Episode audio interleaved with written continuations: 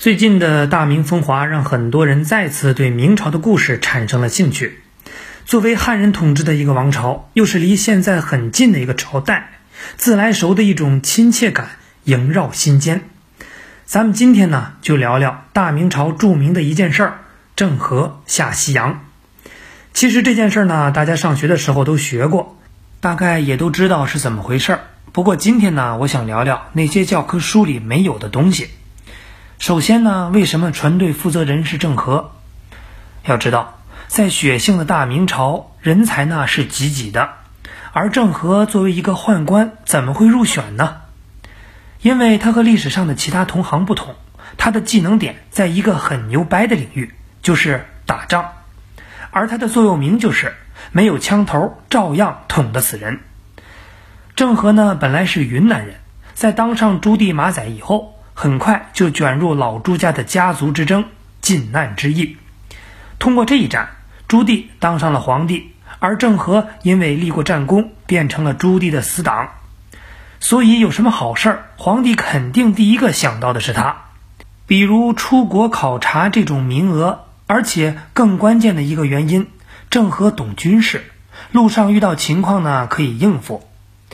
其实明成祖之所以派人出国，目的只有三个：炫富、吸粉儿、找人。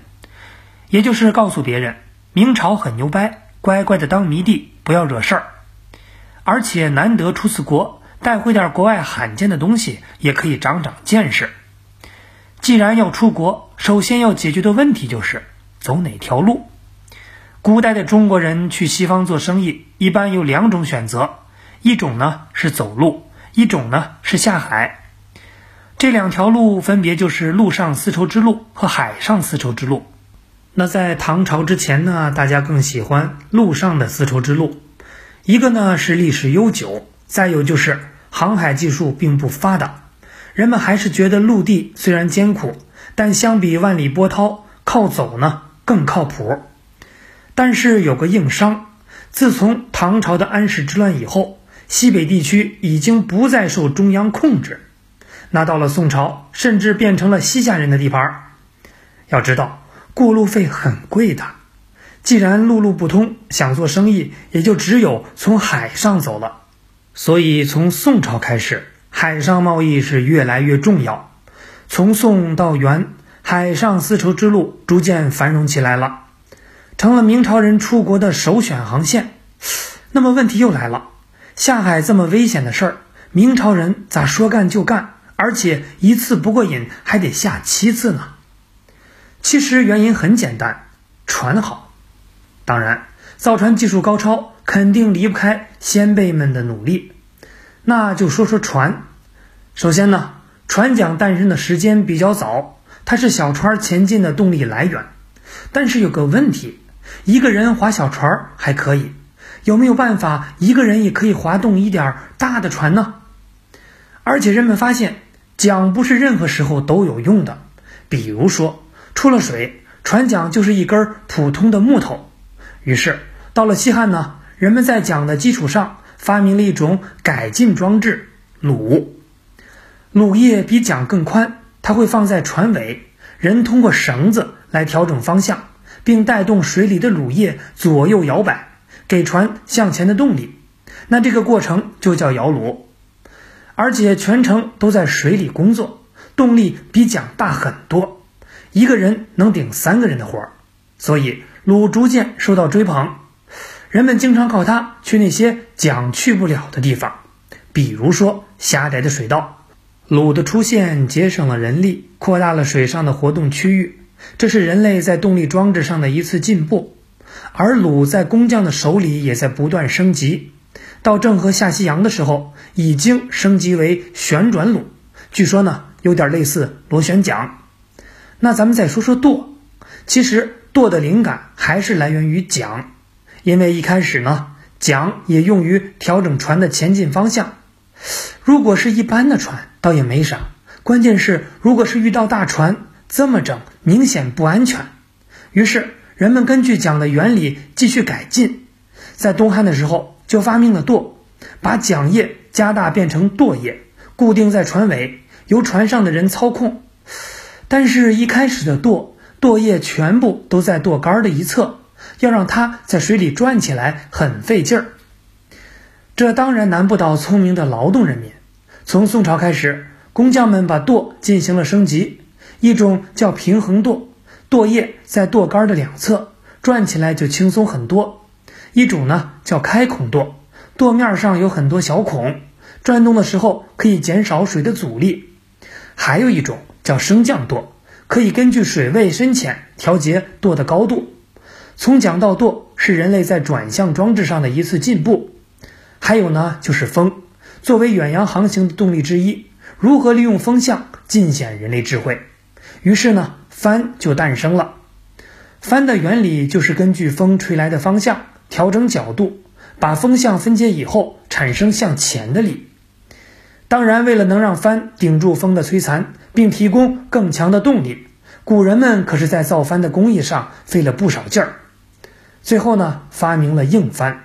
也就是电影里经常看到的，每隔一段用竹子撑住的帆，那这么操作只有一个结果，就是帆变得贼结实。你想，帆这么硬，下海还能没底气吗？但是还有个问题很关键。哎，公子，你还真是货哎！这么多船，你偏偏挑中我这艘船，我可是出了名的快啊！是吗？当然了。哎哎哎！晕船在下沉了！我不是说过了，沉也沉得快吗。你别闹了，我在赶时间呢，大哥。看你这样子，我就知道你在追秋香。你怎么知道啊？哎呀，像你们这种富家公子，我见多了。我光是在华府门口转来转去，那是麻绳提豆腐，别提了。你有什么高招啊？呃，要想办法混进华府才行啊。那你就教我两招嘛，拜招是有，就看你上不上路了。一切都听大哥的，洗耳恭听了。那就是船漏水。你知道历史上有多少英雄豪杰是因为船漏水走的吗？那怎么才能让船尽量安全呢？其实还是我大唐朝人聪明，他们想了一个办法，就是把船隔成很多个舱，舱和舱之间呢又互不相通，也就是水密隔舱。以前的船呢，一个地方漏了，水就会流遍所有地方，很快呢就死翘翘了。那现在一个舱漏水，水不会再流进其他舱，靠着其他舱的浮力。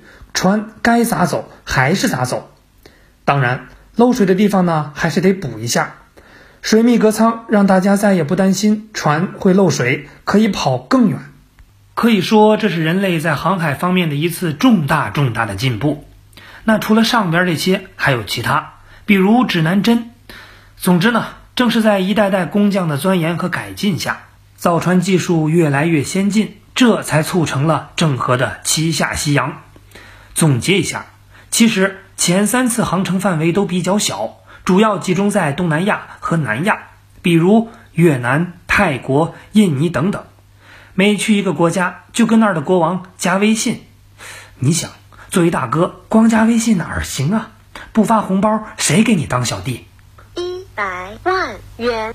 那个时候呢，东南亚流行的一句话就是：“哇哦，有人撒币了，有人撒币了。”不过有时候呢，也会有一些特殊情况，比如说斯里兰卡有一个贪财的国王，想把郑和骗进皇宫，再围攻他的船队。结果呢，郑和带人进宫，把国王全家都给收拾了。后来呢，国王被带回大明，而明成祖免了他的罪，还下诏让他们国家重选国王。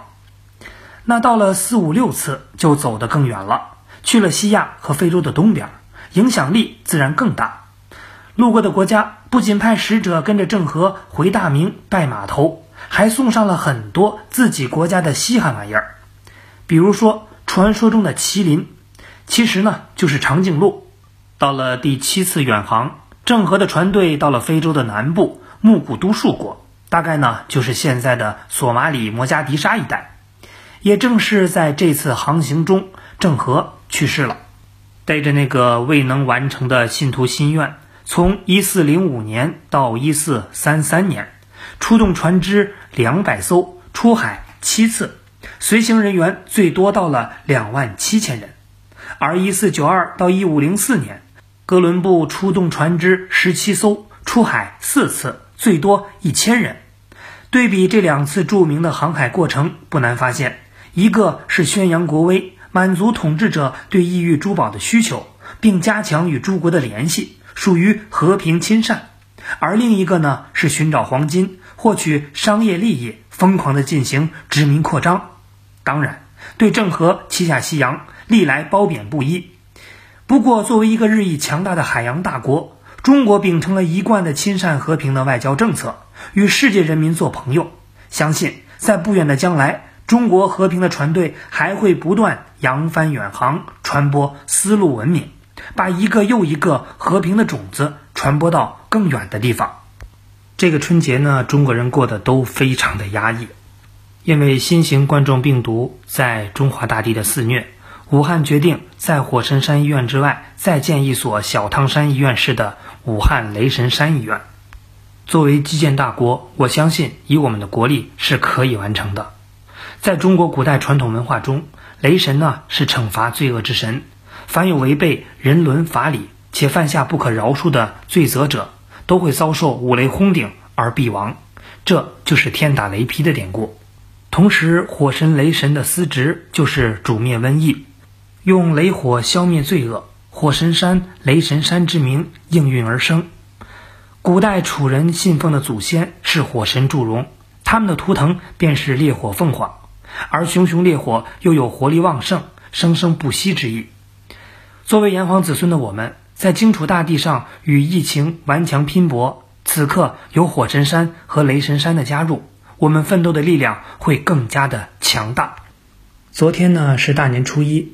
也向我湖北的朋友发去了问候的信息。谢谢贵人啊，新年快乐啊！祝你新年生意兴隆啊，身体健康啊！